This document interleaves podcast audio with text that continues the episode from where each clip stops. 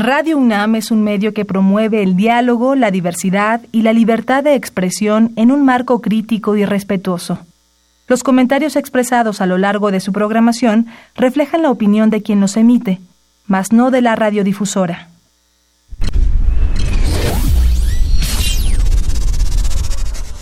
Radio UNAM y la Facultad de Ingeniería presentan Ingeniería en Marcha.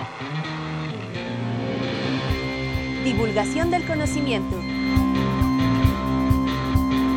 Innovaciones tecnológicas.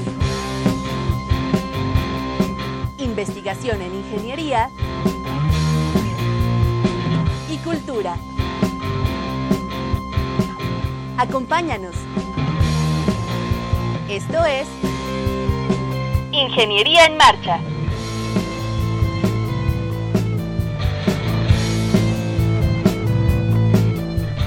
Amigos, muy buenas tardes. Con el gusto de siempre les saludamos en este martes 20 de noviembre de 2018, después de un día de asueto. Espero que usted haya disfrutado y descansado con la familia. Pues nos da mucho gusto que nos acompañe en este día. Yo soy Ernesto Mendoza y como todos los martes, con mucho gusto saludo a Rodrigo Sepúlveda. Rodrigo, ¿cómo te fue ayer?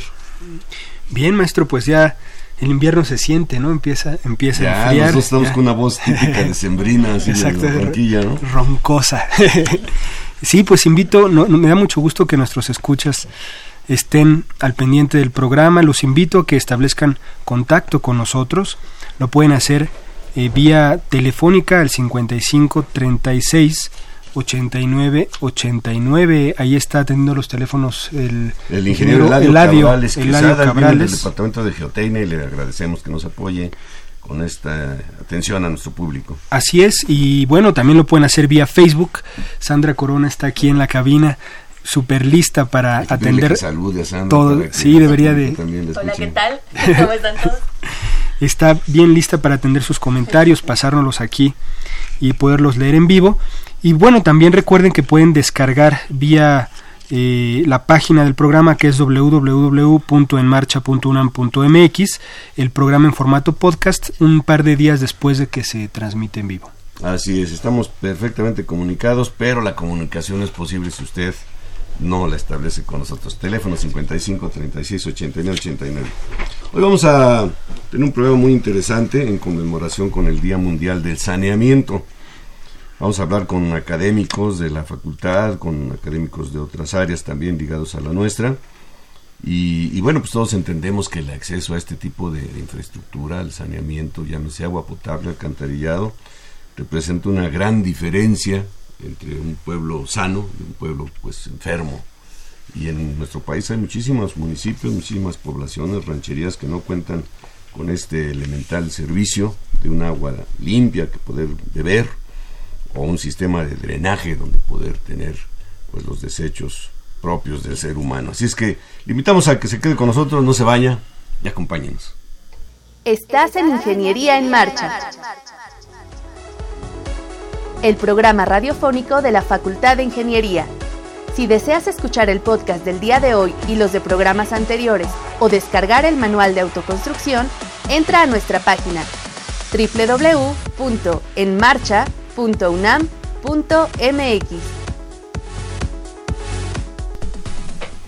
Estamos de regreso, gracias por continuar con nosotros en Ingeniería en Marcha y eh, me es muy grato presentar a la licenciada Diana Inés Ramírez García. Diana, ¿cómo estás? Hola, mucho gusto, muy buenas tardes. Ella es licenciada en Sociología y es académica de la DIMEI. Y también nos acompaña el maestro Arturo Mendoza, estudiante de posgrado. Arturo, bienvenido, ¿Qué buenas tal? tardes. Buenas tardes. Bueno, pues ellos están, este, Rodrigo Auditorio, involucrados en un proyecto, así dice proyecto, para un sanitario ecológico seco. ¿Verdad? Habíamos oído por ahí de algunos tipos de sanitarios para el campo, ya que se, se les denomina así. Existen ya los mingitodes, los hemos visto en Ciudad Universitaria, hay varios de ellos. Pero esto es muy diferente. ¿Nos pueden platicar? Empezaríamos preguntándole a Arturo, ¿de qué se trata este proyecto de sanitario ecológico seco? Pues primero que nada, la verdad que el problema de, de, gasto, de consumo de agua en, un sanitario seco ya es, ya es un problema pero eh, mundial, ¿no? O sea, eh, los abastecimientos de agua están muy por debajo. Hay algunos estudios que dicen que, que el agua como tal eh, de los mantos acuíferos este, se está reduciendo en 25%, ¿no? Entonces es, es muchísimo lo, el agua que estamos gastando de más, ¿no? Y, y de, ese, de esa agua que estamos gastando de más, el, del 100% que utilizamos los, los humanos para vivir, el 34% es, es destinado al sanitario. Entonces Porque además se utiliza agua potable, agua que pudiéramos beber. limpia, ¿no? Entonces, este, y el 34% de esa agua que utilizamos es directamente vaciada en, en, una taza de baño, ¿no? Sí. Entonces de ahí nace el proyecto de, de decir por qué no este por qué no dejamos de utilizar el agua es, es completamente un desperdicio no entonces este pues eh, eh, a partir de eso empezamos a trabajar eh, la profesora Diana ya lleva muchos años yo yo tengo por ahí de dos años dos años que me integré al grupo de trabajo este, pero ya es mucha la investigación que se tiene acerca de este tipo de baños. Por ahí vimos un, no sé si tú lo leíste, Rodrigo, un, eh, artículo que salió en la Gaceta de, de, la UNAM, ya tiene algunos meses. Sí. Y hablaba de, que, este, bueno, pues hay varias personas encabezando esto, entre ellos el doctor eh, Vicente Borjas, donde pues, le mandamos un saludo. Esperemos que nos esté escuchando él. ¿Y quién, quiénes más participan en este proyecto? Bueno, desde los inicios eh, del proyecto, que es ya lleva aproximadamente, yo creo que más de unos ocho años, eh, con unos periodos de descanso, han participado estudiantes de licenciatura de la Facultad de Ingeniería y también estudiantes de posgrado a lo largo de estos años. Y se han generado eh, constantemente nuevas ideas que incluso se han patentado, ¿no? Eh, por ejemplo, el sanitario ecológico seco que nosotros hemos estado desarrollando en el grupo de investigación parte de la idea del sanitario vietnamita, ¿no? Y el proyecto lo dio a conocer eh, Enrique Vignao, que es líder de una asociación civil que se llama Espacios de Innovación Tecnológica. Él se acercó al grupo de investigación que ha colaborado en estos años y bueno, ha habido muchos, muchos estudiantes este, involucrados incluso de diseño industrial. Al que me refería al inicio del programa con ese comentario del vietnamita. Eh, en, síntesis, ¿nos pudieran describir en qué consiste este, cómo funciona, ¿Cómo funciona sí. Ajá, bueno. el sanitario? Sí, pues el sanitario eh, tiene como principio la separación de la orina y de las excretas, ¿no? Eh, el que se ha implementado y, se ha, y ha sido utilizado por personas generalmente ha sido empleado en medios rurales y semirurales, donde por la orografía del terreno o porque no se ha dado este el gobierno la oportunidad de llevar allí este drenaje y agua potable, pues es una alternativa a las, a las letrinas de pozo negro profundo que no solamente generan enfermedades, sino que también a la larga contaminan los mantos acuíferos y también son un foco de infección para las personas, ¿no? Entonces, el principio de funcionamiento del sanitario ecológico seco es que tiene una taza separadora, las personas este, se sientan ahí, la orina cae en un lado, en un contenedor, y las excretas caen en una cámara que generalmente es construida sobre un terreno afuera de la casa, generalmente, eh, de 4x4, se cubre con una mezcla de acerrín o cal o tierra para matar los patógenos que pudieran estar ahí en, en las heces fecales. Y en un periodo de tiempo se deja como que el proceso de compostaje continúe este pues como su proceso y posteriormente eso se saca ya como composta aproximadamente unos seis meses después y es utilizable para pues abono. Pero esto obliga a que el, WC o cómo llamar el sanitario, vamos a llamarle, esté fuera del, Ajá, Las, las experiencias que hemos tenido hasta el momento de implementación ha sido así, ¿no? Pero justamente Enrique Vignao se acerca al grupo de investigación del doctor Alejandro Ramírez y del doctor Borja, eh, pensando que la ciudad es la que genera más aguas negras por la gran cantidad de habitantes que hay en, pues sí que hay en ellas no entonces eh, la ahora sí que la propuesta es desarrollar un sanitario mecatrónico que pueda ser utilizado dentro de incluso unidades habitacionales donde el espacio es muy pequeño y no se necesite como dejar largos procesos de compostaje dentro del sanitario, ¿no? De hecho es la idea que han estado trabajando justamente los ingenieros del proyecto. Ajá. Este, y es lo que se ha patentado. Ajá, sí, y ha generado patentes. Oye, Diana, platícanos, eh, pues, ¿qué, ¿qué es lo que hace un sociólogo en el grupo de trabajo y en el proyecto en particular? ¿Cómo te has involucrado? y ¿Qué actividades son las con las que has apoyado? Y, y bueno, yo creo que siempre en un proyecto multidisciplinario es muy importante que haya este pues profesionistas de diferentes disciplinas pero pues sí en nuestro programa es raro no tener un entrevistado que sea sociólogo este, sí, de hecho, cuando yo menciono que colaboro en proyectos de investigación en la Facultad de Ingeniería, siempre resulta como, hace como un poco de ruido porque no es lo, pues lo normal, por decirlo, entre Sin embargo, todos los proyectos que hacen cualquier tipo de ingenieros, civiles, mecánicos, va dirigido a la sociedad. Claro. Ajá, sí, sí, claro. Y de hecho, o sea, este proyecto en particular para mí ha sido todo un reto y toda una cuestión sumamente interesante y apasionante porque no solamente es el artefacto en sí, ¿no? Sino es como este tiene una aceptación o un rechazo social, porque finalmente el conocimiento que nosotros adquirimos para ir al baño, valga el, el nombre, este, pues es social, ¿no? O sea, nosotros lo aprendemos de nuestros antecesores y de hecho, o sea, nuestra práctica de ir al baño se vuelve como una cuestión automática, ¿no? Y también lo que nosotros consideramos como limpio o sucio, en este caso un sanitario que no utiliza agua, de repente puede sonar como choqueante porque a lo largo de los años pues tenemos en nuestras ideas relacionadas con la higiene que el agua, limpia, que el agua exactamente entonces ese es un este un reto mayúsculo, no más que un obstáculo, nosotros hemos querido verlo como un reto, o sea, cómo logramos que las personas, más allá de una concientización, cómo pueden incorporar este tipo de sanitarios a su vida cotidiana, ¿no? Y es lo que hacemos. Muy bien, maestro Arturo Mendoza, Arturo, ¿cómo, cómo funciona el, cuál es la concepción, digamos, técnica o tecnológica de este sanitario ecológico seco? Pues nosotros para, para utilizarlo, como ya mencionó aquí la profesora Diana, es un baño mecatrónico. Entonces tenemos que tener una parte eléctrica, una parte electrónica de control y una parte mecánica. Entonces, eh, todo esto tiene que estar en el ámbito de lo sustentable, o tiene que tener un equilibrio en lo económico, en lo ecológico y en lo social. Este, digamos, bueno, ahorrando agua, pues ya cumplimos con lo, con lo ecológico, ¿no? Este, prácticamente estamos ahorrando, nosotros le, le ponemos 95% de agua, ¿por qué? Pues porque como quiera lo tienes que lavar, ¿no? Entonces, por ahí se, se te escapa un poquito. no se puede ahorrar todo. Prácticamente todo. Sí, entonces, eh, ¿cómo funciona?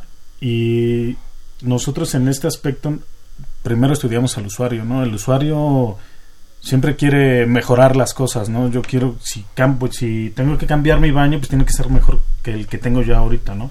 Entonces, este, en este aspecto nosotros eh, comparamos los, los baños, los sanitarios secos que ya están en el mercado y vemos que que todos tienes que hacer más operaciones, entonces este, la aplicación de, de la mezcla secante y, y todo eso, ¿no? Entonces, nosotros lo que... Ahora, perdón que te interrumpa, los que hay actualmente instalados, los que visto son solamente mingitorios. ¿No? ¿Son los que existen actualmente o ya existen? Bueno, sí, ya existen. ¿Sí existen? Sí, existen. Que no, no, no existen como el proceso. Bueno, venimos platicando en el camino que, que hace poco Bill Gates sacó un, un, sanitario seco parecido al que nosotros este, estamos están desarrollando. estamos desarrollando. Entonces, nosotros lo que vamos a hacer en la taza de baño nada más es apretar un botón. O sea, te vas a desentender de las heces como lo haces ahorita jalando la, la palanca solamente apretando un botón. ¿Por qué? Porque tú no le puedes dar más operaciones al usuario porque va a decir, no, pues es que tengo que hacer más y todo eso, ¿no? Entonces, nosotros apretamos un botón donde después de que terminas de hacer del baño, eh, cae en una especie de contenedor. Cuando tú aprietas el botón empieza el proceso de de, de mezcla. O sea, aparte de todo, nosotros proponemos un sistema de mezclado de heces con la mezcla secante. O sea, si, si tú roceas encima, eh, ya lo comentaba la, profesora Diana, este tarda aproximadamente 6, 8 meses en, en, en, compostar la mezcla, ¿no? Entonces, nosotros lo que estamos buscando con eso es acelerar también ese proceso de compostaje, porque Claro. digo, seis, siete meses estarlo almacenando, pues Es demasiado. es, es demasiado. Entonces, nosotros proponemos, es una hipótesis, tampoco está probado, este, está en desarrollo, que si nosotros mezclamos eh, eso, hacemos los, los fragmentos mucho más pequeños, eh, a más o menos al 5% de, de proporción, se van a secar más rápido y los rociamos ya completamente y se van a secar más rápido.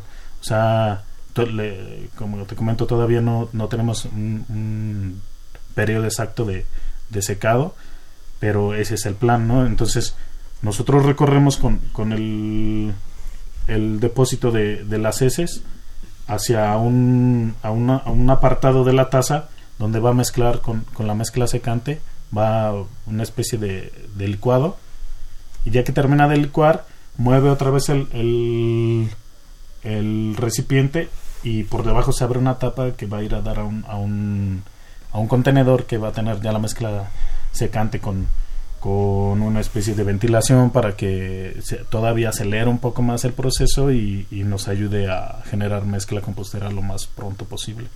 ¿Todo eso dónde se deposita? ¿Se va, se va al drenaje? En- ¿Se, se tiene que recuperar?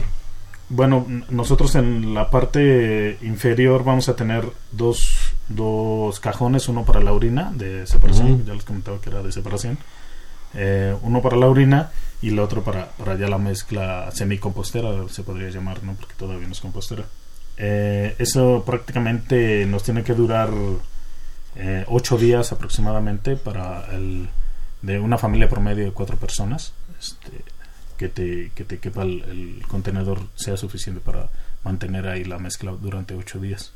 Y ese contenedor finalmente lo tengo que sacar y reemplazar Llevarlo a- cosa. O eh, llevarlo a dónde. Llevarlo a un contenedor más grande. O sea, es- eso está en planeación todavía. Todavía. Bueno, pues invitamos a nuestro público que nos llame y opine sobre este proyecto de sanitario ecológico seco. Pueden tener también ideas, ¿no? Podemos aportar Ujú. Sí, claro. pues, como usuarios o, o si sabemos que existe algo ya semejante. Y nuestro teléfono es 55 36 89 89. ¿Por qué debe de separarse la orina de las excretas? Oh, Bueno, pues eh, con base en la experiencia de los eh, sanitarios ecológicos que se han implementado en zonas rurales, eh, el, bueno, el equipo de la Asociación Civil Espacios de Innovación se ha dado cuenta que esto ayuda al proceso de compostaje y una de las cosas súper importantes es que impide los malos olores que es un factor también de riesgo y de incomodidad, De incomodidad. Para, para el usuario, Claro. ¿no? Sobre todo. Aunque es curioso, también veníamos platicando en el camino que existe una tecnología parecida, eh, que es un baño seco vivo, pero ese baño seco no tiene este principio de separación, aparentemente, ¿no? Entonces, ellos también, al, al parecer, tienen como una, un análisis distinto, supongo, del proceso de compostaje que se da, pero lo que sí creemos que es un hecho es que la generación del mal olor, pues sí es como, pues Evidente. algo que se da, ¿no? Es algo ¿En qué etapa evidente. consideran que está este proyecto? O sea, ¿qué tanto le falta para llegar y decir, así como un platillo que ya está, pues, ¿qué, qué diremos a la venta? O que ¿Todavía falta mucho o cómo consideran ustedes? Pues el diseño ya, ya está. eh, lo, acaba de salir. eh, que, este, construimos un prototipo de, de pruebas. eh, funcionó, la verdad que. Bastante me, bien. Me, me- me quedé yo impactado del, del funcionamiento, de que superó las expectativas, la verdad. Este. Ahora en, este en este ciclo lo manejamos como por ciclos de, de inter- intervalos de tiempo para darle el diseño, pruebas, construcción de más prototipos para poder probar ya con los usuarios con los usuarios y pues próximamente ya estarlo lanzando. Ahor- Ahorita estamos en la em, la asociación civil tiene cuatro patentes.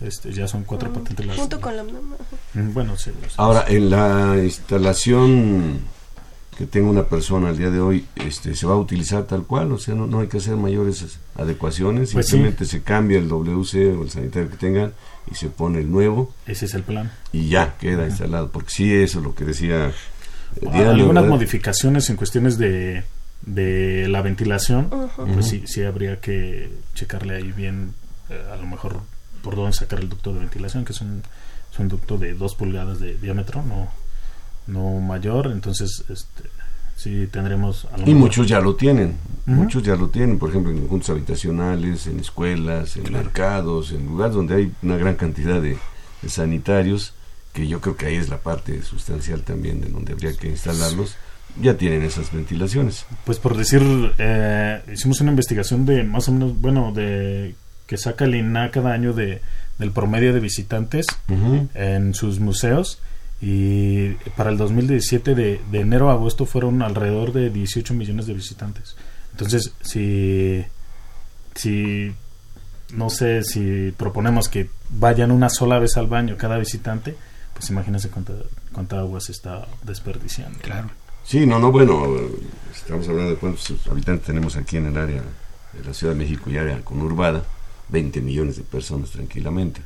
Ya hubo un gran logro, lo comentaba yo con la licenciada Diana, eh, fuera de, del aire, que cuando se cambiaron de aquellos WCs de y tantos litros a los de 6 litros, y ahora he visto unos de 4 inclusive, ¿no? Y que tienen dos palanquitas, uno si uno simplemente orinar y otro si uno defecar, pero en fin, este, realmente es un proyecto súper interesante, súper eh, innovador, pero también de mucha utilidad para la, para la humanidad, no, no, solamente para una gran ciudad, sino para si esto logra cuajar, que yo creo que sí, es cuestión de meter el acelerador un poquito más a fondo para que se, agilice. Sí.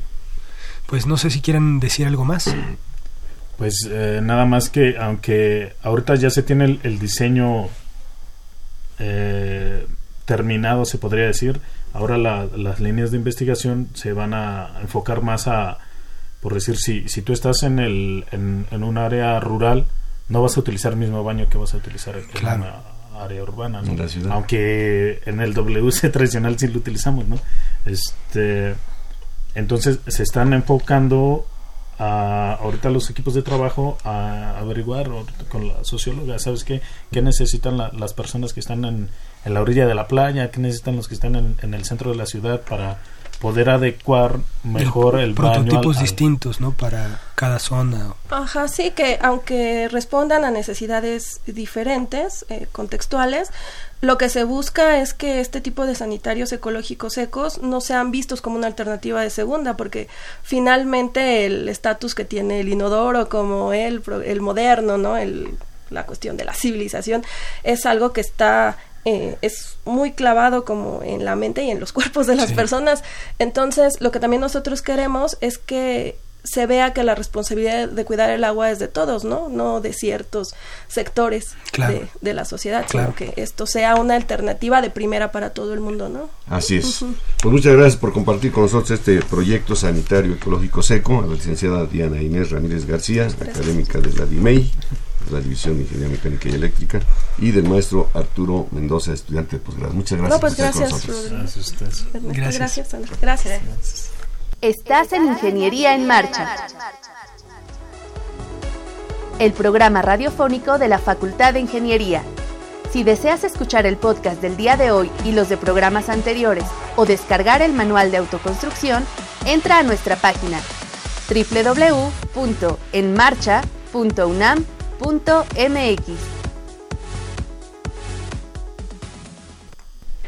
Bien, continuamos aquí en Ingeniería en Marcha. Gracias por acompañarnos, nuestro teléfono 55 36 89 89 o a través de las redes sociales como Ingeniería en Marcha.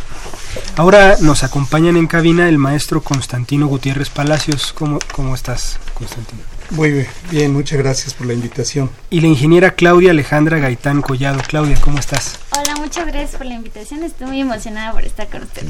bueno, bienvenidos.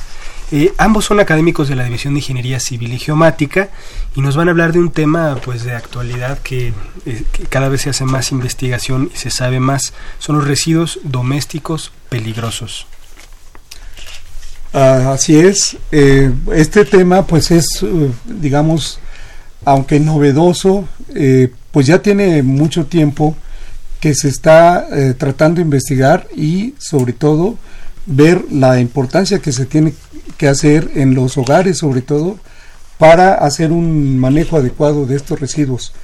De hecho, eh, recientemente, estamos hablando del 2015, se estableció una norma ambiental de la, para la Ciudad de México, que es la, la norma eh, ambiental NADF 024 2013, que se publicó el 8 de julio de 2015. Sin embargo, eh, se pospuso eh, un año la entrada en vigor al 2016 y eh, llegando esa fecha del 8 de julio del 2016 se volvió a diferir a, porque la Secretaría de Medio Ambiente tenía la intención de hacer programas pilotos con algunas eh, zonas habitacionales para que fueran conociendo en qué consiste esta norma. Entonces, eh, de hecho, entró en vigor hasta el 8 de julio del 2017.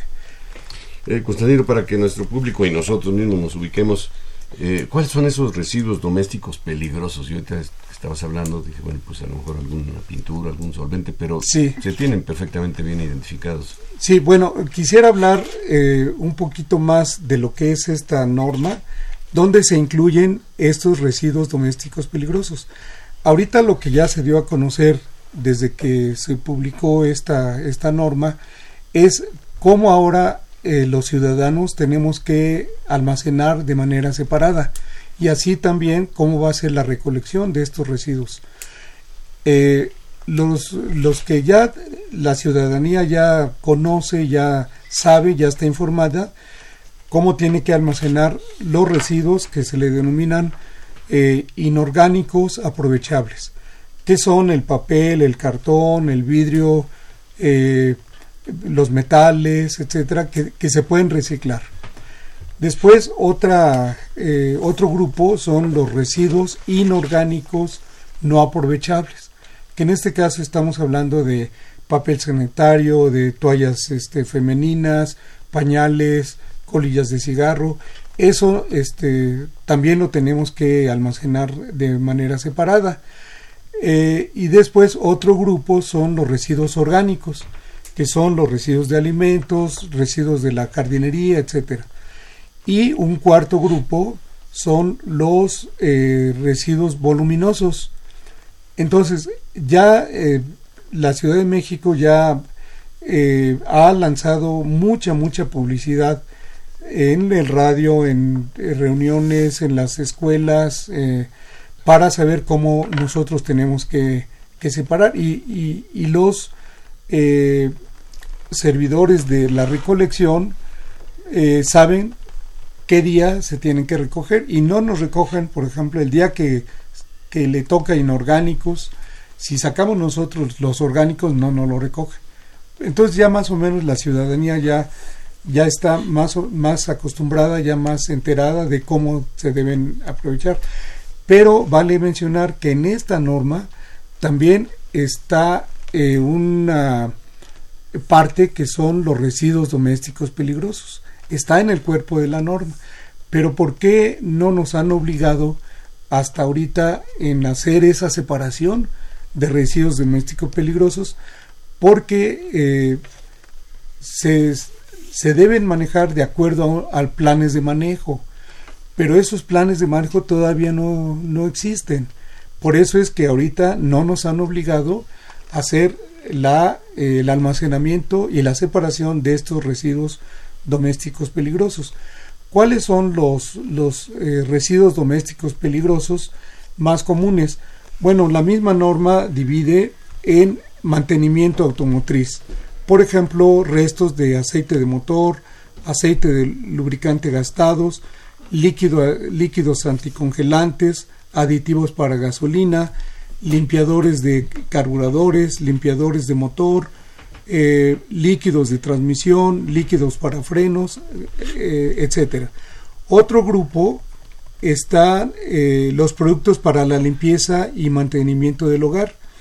Y ahí estamos hablando de destapacaños, pulidores y limpiadores para metales, productos para pulir muebles, quitasarro, pinturas base solvente de aceite, eh, pinturas solventes, tiner, aguarrás, son algunos de, de los eh, residuos peligro domésticos peligrosos denominados como productos para la limpieza. Otros son los biocidas, que son este, conservadores de madera, insecticidas, herbicidas, naftalina en todas sus presentaciones, raticidas, etc.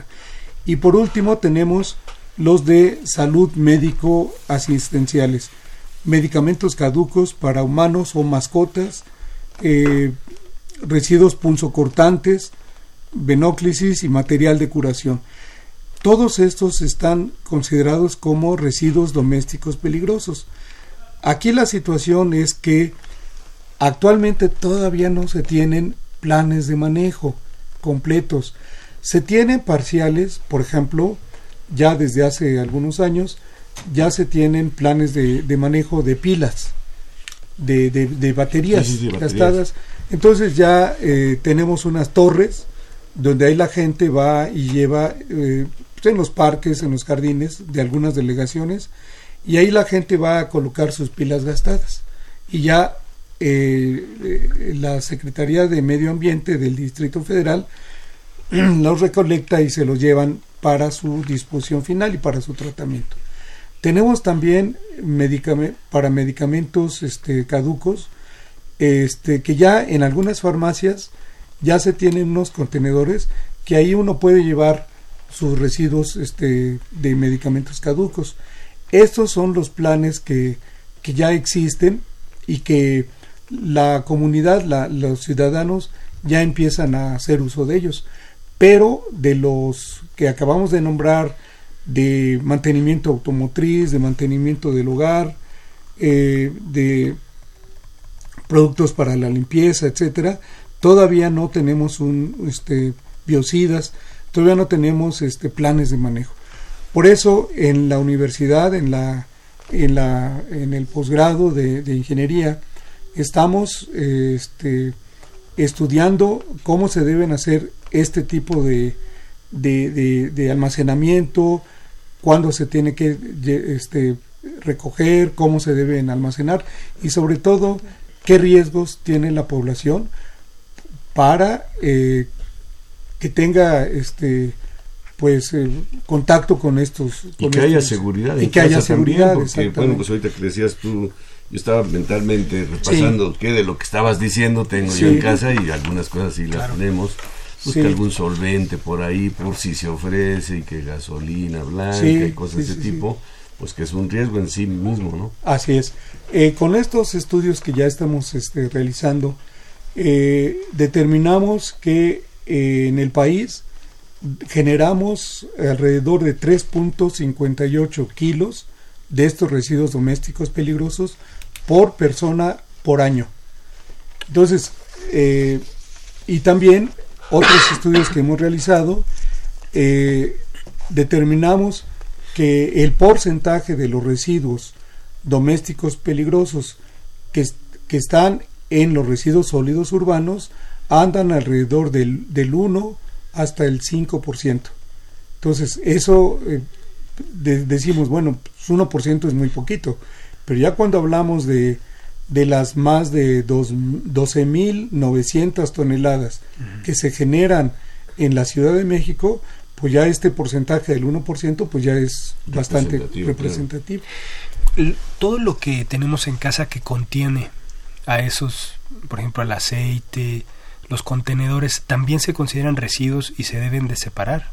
Sí, precisamente este, le voy a, ceder la, la palabra a, este, a la ingeniera eh, Claudia, eh, porque ella es estudiante de todo eh, el trabajo que está haciendo ella para, para su tesis de maestría es eh, la propuesta de un eh, plan de manejo de residuos domésticos peligrosos, pero ahorita nada más estamos abordando en su trabajo los eh, residuos de, productos de limpieza para el mantenimiento del hogar.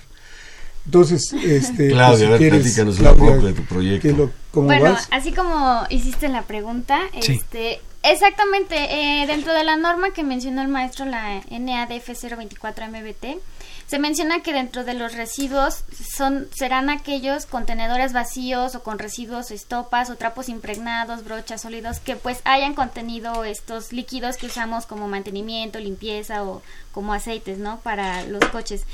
Pero bueno, estos antes de ser desechados, pues queda un remanente, ¿no? Dentro del, pues del bote, del, del envase, ¿no? Que lo contuvo. Entonces, pues estos son, este, pueden eh, representar un peligro, un riesgo para las personas que lo manejan. Es por eso que debe ser separado, este, almacenado, separado eh, de los demás, para que, porque al momento de que, por ejemplo, nosotros revolvemos o una botella con otro que tiene un residuo de aceite, bueno, ya se contaminó la botella, entonces ahora la botella de plástico que a lo mejor era PET y podía ser como reciclada, a lo mejor ahora ya se impregnó, ¿no? ya no se puede reciclar ahora. Exactamente, ¿no? Entonces por eso es como la importancia de, de separarlos. En el bueno, en el almacenamiento. Y bueno, por ejemplo, estos pueden contener, no se pueden estar, eh, contener sustancias a base de hipoclorito o ácido clorhídrico, que bueno, son un poco tóxicas y bueno, son dañinas, pueden ser corrosivas y este para la piel, etcétera, ¿no? Y bueno, el, el trabajo que yo estoy haciendo de mi tesis de maestría es un plan de manejo de residuos de mantenimiento del hogar, que son los clasificados dentro de la norma. Estos eh, se realizó un estudio de generación de residuos dentro de la unidad habitacional Villa Olímpica y ahí, bueno, eh, participaron eh, dentro de alrededor de 100 departamentos que colaboraron con nosotros durante ocho días para que ellos nos, nos, nos daban a nosotros sus residuos, nosotros hacíamos el cuarto y nosotros clasificábamos. Y bueno, al final eh, los resultados que obtuvimos fue en un de 4 a 5% de residuos domésticos peligrosos. Sin embargo, de este porcentaje del 100% de los residuos peligrosos domésticos, el 53% fueron de mantenimiento del hogar. Entonces quiere decir que es más de la mitad, ¿no? Entonces fue es por la importancia de este plan de manejo. Y bueno, también aquí se va a mencionar este se propone, por ejemplo, que se recolecten los residuos una vez a la semana, que dentro de casa nosotros los vayamos a separar y el camión, por ejemplo, se van a destinar un camión eh, una vez a la semana, un día, entonces las personas los van a dar eh, como los domingos, ¿no? Que pasan por los voluminosos, van a pasar el miércoles, ¿no? Ahora por los residuos domésticos peligrosos que nosotros separemos. Y bueno, también dentro del plan eh, está, estará escrito más o menos eh, cuáles serán susceptibles a aprovechamiento, ¿no? Eh, dentro de estos, con el proceso térmico podemos mandarlos a incinerar y con el proceso térmico, bueno, podemos disminuir la peligrosidad de estos. Y bueno, si no se aprovechan, también pues el último destino será la disposición final, que es lo que queremos evitar. ¿A qué se debe que no se haya agilizado esta la aplicación y la implementación de esta norma? Porque pues, realmente tantos años que hemos convivido con desechos peligrosos y que seguramente en más de un hogar han causado alguna tragedia, sobre todo por los niños que puedan tener acceso a, a ellos, pues independientemente de eso, la contaminación que se tiene, es considerable.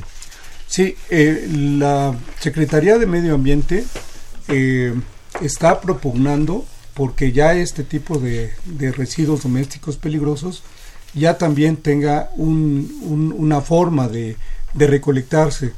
Aquí la situación es que todavía no se tiene bien definido, eh, por ejemplo, qué días se, se van a recolectar, cuánto se va a recolectar. Entonces, eso es lo que estamos eh, ayudándoles a ellos con este, con este tipo de estudios. Esto eh, lo vamos a presentar una vez que terminemos el, trabajo, porque eh, están interesados precisamente los técnicos de la y especialistas de la Secretaría de Medio Ambiente de la Ciudad de México para que les presentemos estos trabajos y ver ellos cómo lo van a ir implementando gradualmente. Entonces, este, pero también estamos viendo que estos residuos, aparte de ser un riesgo, que pues hay que tener cuidado, sobre todo en el hogar, para pues evitar este, algunos accidentes, derrames que dañen la piel, los ojos, etcétera, pero que también se puedan aprovechar.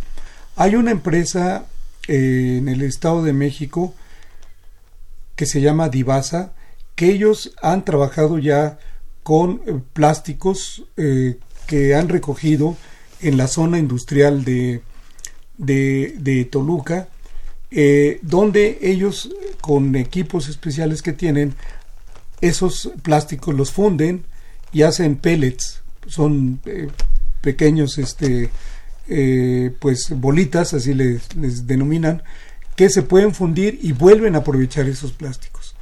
Acabo de, ir precisamente también a una práctica con mis alumnos a la cementera este, Cementos Montezuma, que está eh, en, en, el estado de Morelos, adelante de, de Cuernavaca, y allí ellos utilizan los, eh, las llantas neumáticos usados como este combustible alterno para, los hornos, para los hornos, sí.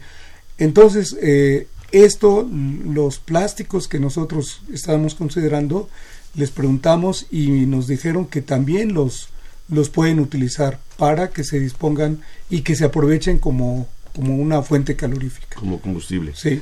Bueno, este, quiero agradecer la llamada de Rosario Velázquez, nos llama de la Gustavo Madero, de la colonia Lindavista.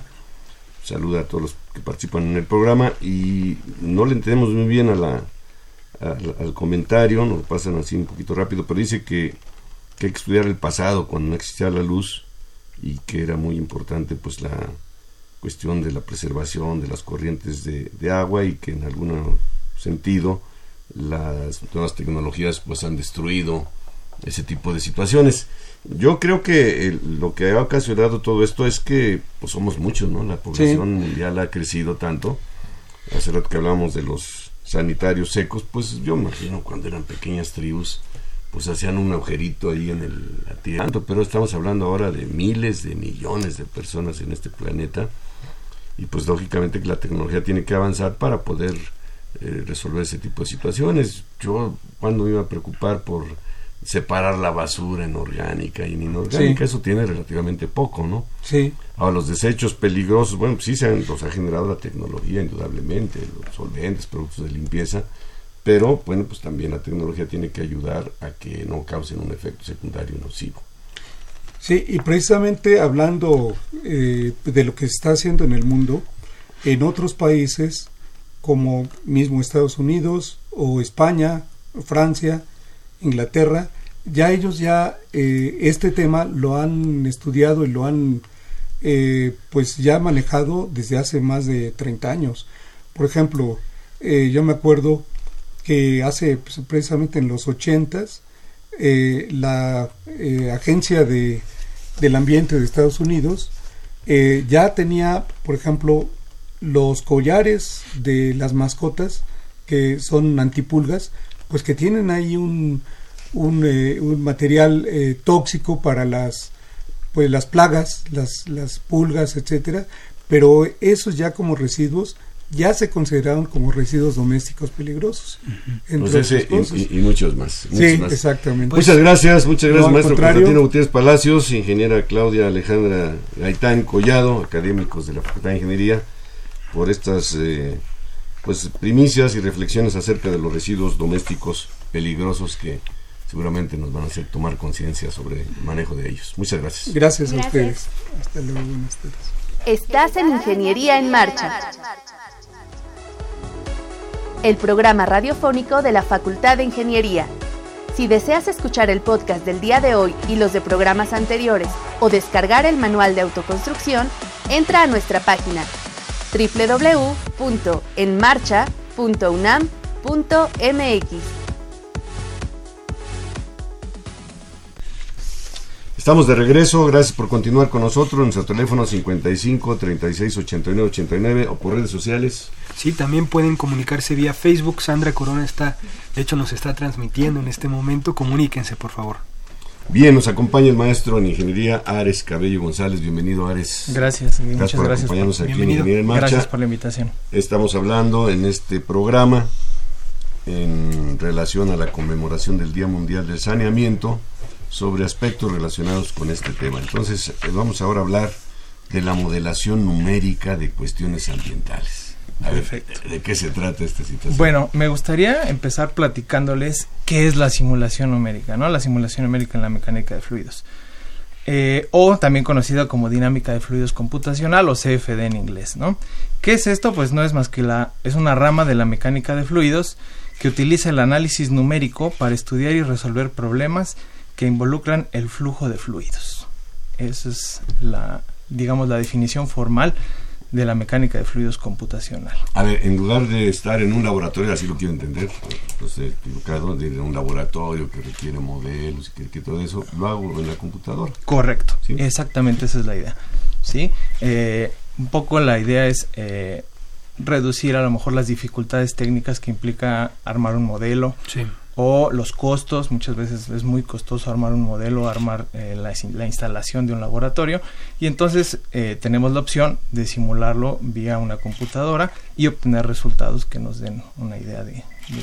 Ahora, si vamos a la segunda parte de esto que estamos anunciando como tema, ya nos hiciste favor de decirnos lo que es la modelación numérica, que está muy claro. Eh, ¿Qué cuestiones ambientales se están trabajando dentro de esta modelación numérica? Bueno, eh, dado que, y, eso a mí siempre me gusta decirlo, los fluidos existen en todos lados, ¿no? Nosotros estamos rodeados de fluidos, vivimos dentro de un fluido y los fluidos existen en todos lados, por lo tanto, pues podemos simular prácticamente lo que se nos ocurra relacionado a la mecánica de fluidos.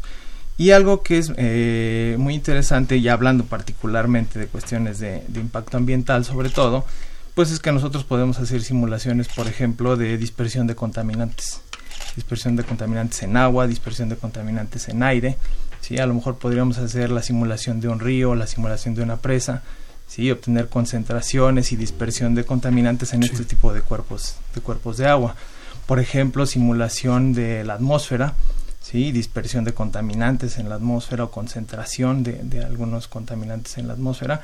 Y bueno, esto es muy interesante porque podemos simular desde, desde pequeñas escalas, es decir, a lo mejor lo que está pasando en esta cabina, si nosotros tuviéramos una fuente, por ejemplo, de contaminación, simular de qué manera se va a dispersar ese contaminante dentro de la cabina, pero nos podemos ir a modelos muy grandes, inclusive modelos de circulación global, donde podemos nosotros simular el planeta completo y tratar de entender qué es lo que está sucediendo a nivel, digamos, este, de nuestro planeta, ¿no? Por ejemplo, simular eh, huracanes, simular tornados, este tipo de cuestiones que son realmente muy interesantes. Entonces es la ventaja de la, de la simulación numérica, que tenemos un amplio espectro de, de cosas que se pueden simular, ¿no? ¿Qué es lo que, lo que se está haciendo en la facultad? Eh, ¿Qué tipo de fenómenos eh, se estudian? Y, bueno, ¿qué es, o sea, ¿Qué, información se le mete al, equipo de cómputo eh, para poder obtener eh, resultados? Claro, mira, en, el, en la facultad en particular, en, el, eh, en uno de los grupos del Centro de Ingeniería Avanzada, una de las unidades lo que hace es simulación de flujos atmosféricos, biológicos e industriales. Dentro de la parte de simulación de, de flujos atmosféricos, se hace este tipo de simulaciones que les comentaba, de dispersión de contaminantes, ¿no? Por ejemplo, se hizo la simulación de eh, una, se tenía generación, o eh, más bien, se liberaba gas a la atmósfera o se libera gas a la atmósfera y lo que nos interesaba saber era a escala urbana, es decir, a nivel de las casas, entre, entre la gente, en los mercados, que es realmente donde nos importa, claro. Eh, qué sucedía con esa nube de gas. ¿Sí? qué tipo de concentraciones, si la concentración que se, que se generaba era explosiva o no era explosiva, en principio si era peligrosa o no era peligrosa, si era flamable, ese tipo de simulaciones son las que se hacen, eh, digamos, en este momento en la, en la facultad. Hace algunos años, eh, en ese mismo grupo, se hicieron eh, modelos de dispersión, por ejemplo, de, las cenizas volcánicas. Cuando el Popocatépetl estuvo muy, muy activo, en los años que estuvo realmente muy activo, eh, se hicieron varias tesis de, de, maestría y de doctorado acerca de la dispersión de este, de este tipo de partículas, ¿no? Porque bueno, nosotros sabemos que cuando el volcán arroja eh, o tiene emanaciones, pues tiene emanaciones de muchas cosas, desde rocas, partículas pesadas, partículas eh, no tan pesadas, y ceniza, gases, gases, gases, este, claro, gases muy calientes. Algo que es importante, por ejemplo, sería simular lo que se llama la nube piroclástica. Es decir, es la nube de gas caliente que literalmente quema todo lo que se va encontrando, ¿no? Lo que, perdón, lo que pasó en este, en Pompeya, ¿no? Nosotros sabemos que la gente ni siquiera se enteró y fue justamente por este tipo de, de nubes que queman literalmente todo a su paso. Entonces este tipo de simulaciones son las que se pueden eh, realizar con este tipo de herramientas. Y bueno, respondiendo a la otra pregunta, eh, pues básicamente lo que hace el programa o lo que, lo, que hacen estos eh, solucionadores de ecuaciones es, valga la redundancia, resolver las ecuaciones de la dinámica de fluidos, ¿no? Es decir, nosotros tenemos una ecuación que nos representa la física del fluido y lo que hace el solucionador es, mediante un método numérico, resolver esas ecuaciones, ¿sí? ¿Cuál digamos que es la diferencia? Pues lo que nosotros conocemos como las condiciones de frontera. Es decir, no es lo mismo a lo mejor que simule yo eh, el volcán, ¿sale? O que simule la nube de gas que les comentaba a nivel eh, de escala urbana.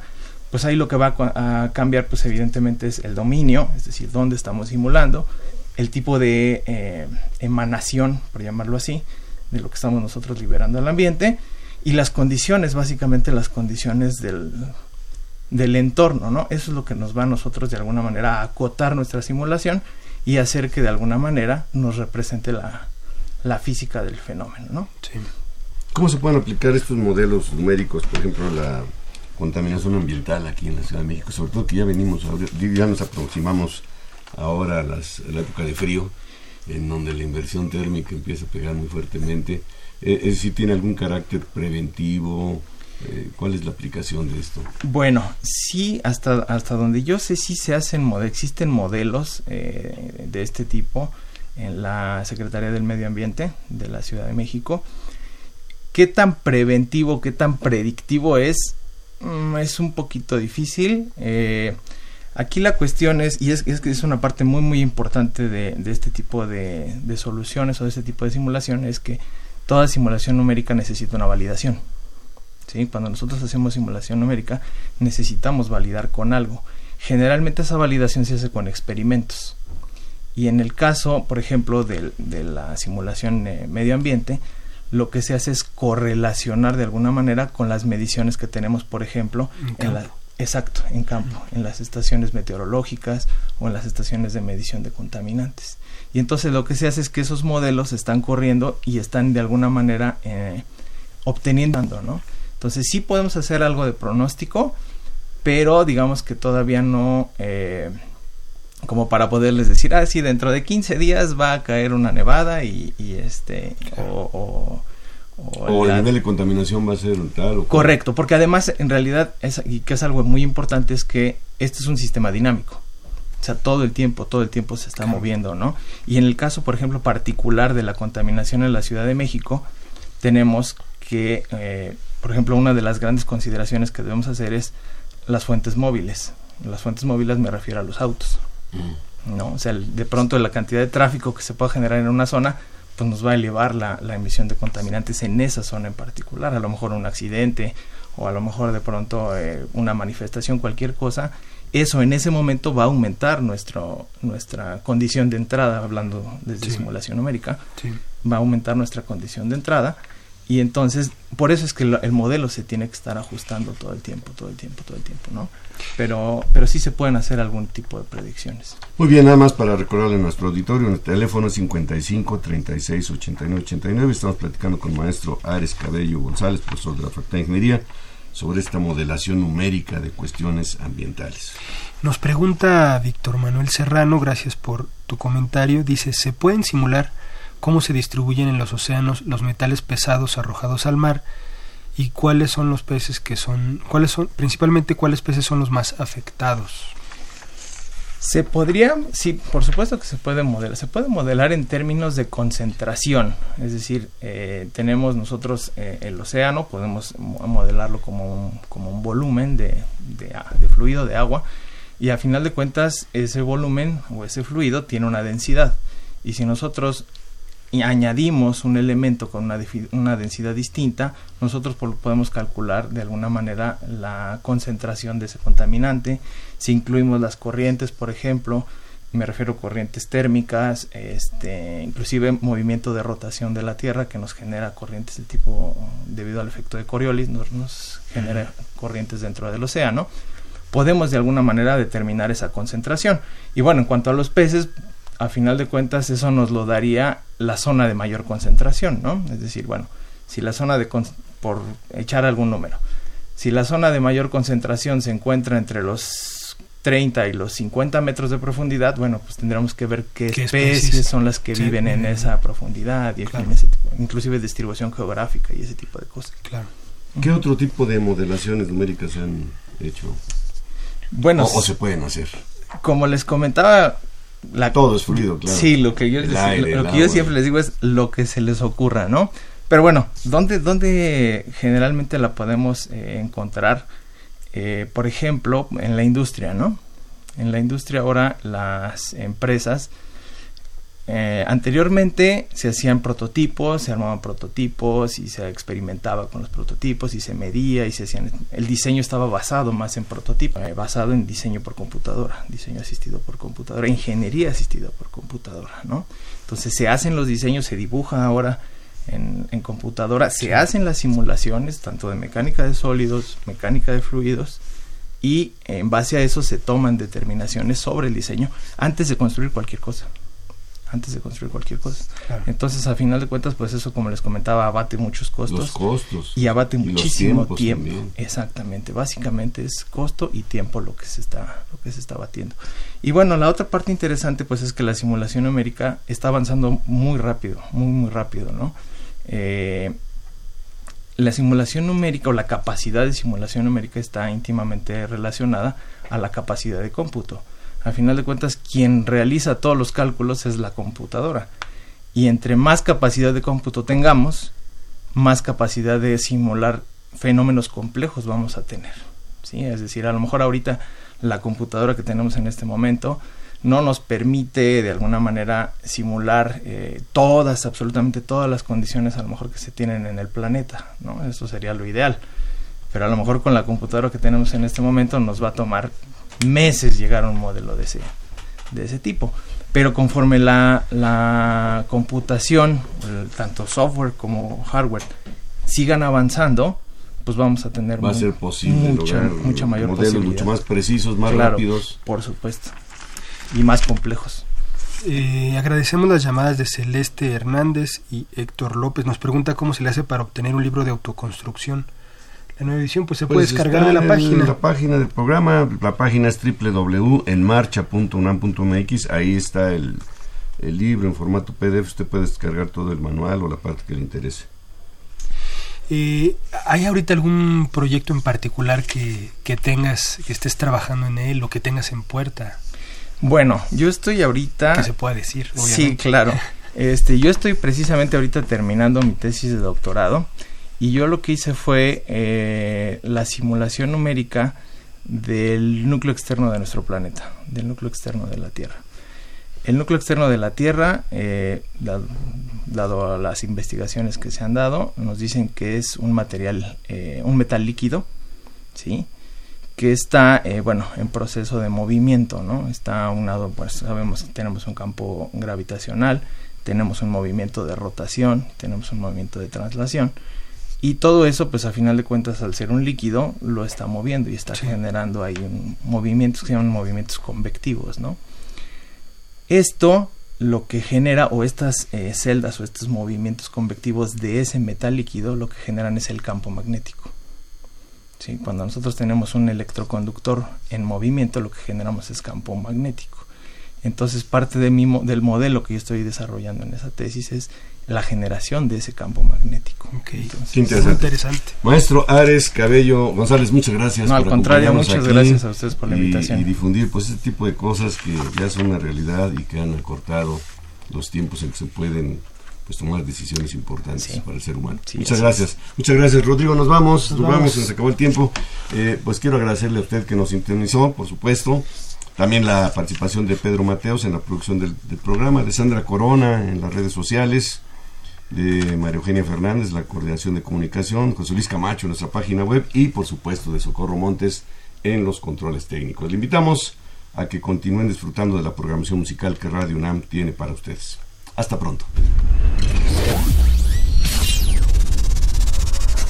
Radio UNAM y la Facultad de Ingeniería presentaron Ingeniería en Marcha. Divulgación del conocimiento. Innovaciones tecnológicas. investigación en ingeniería y cultura. Ingeniería en marcha.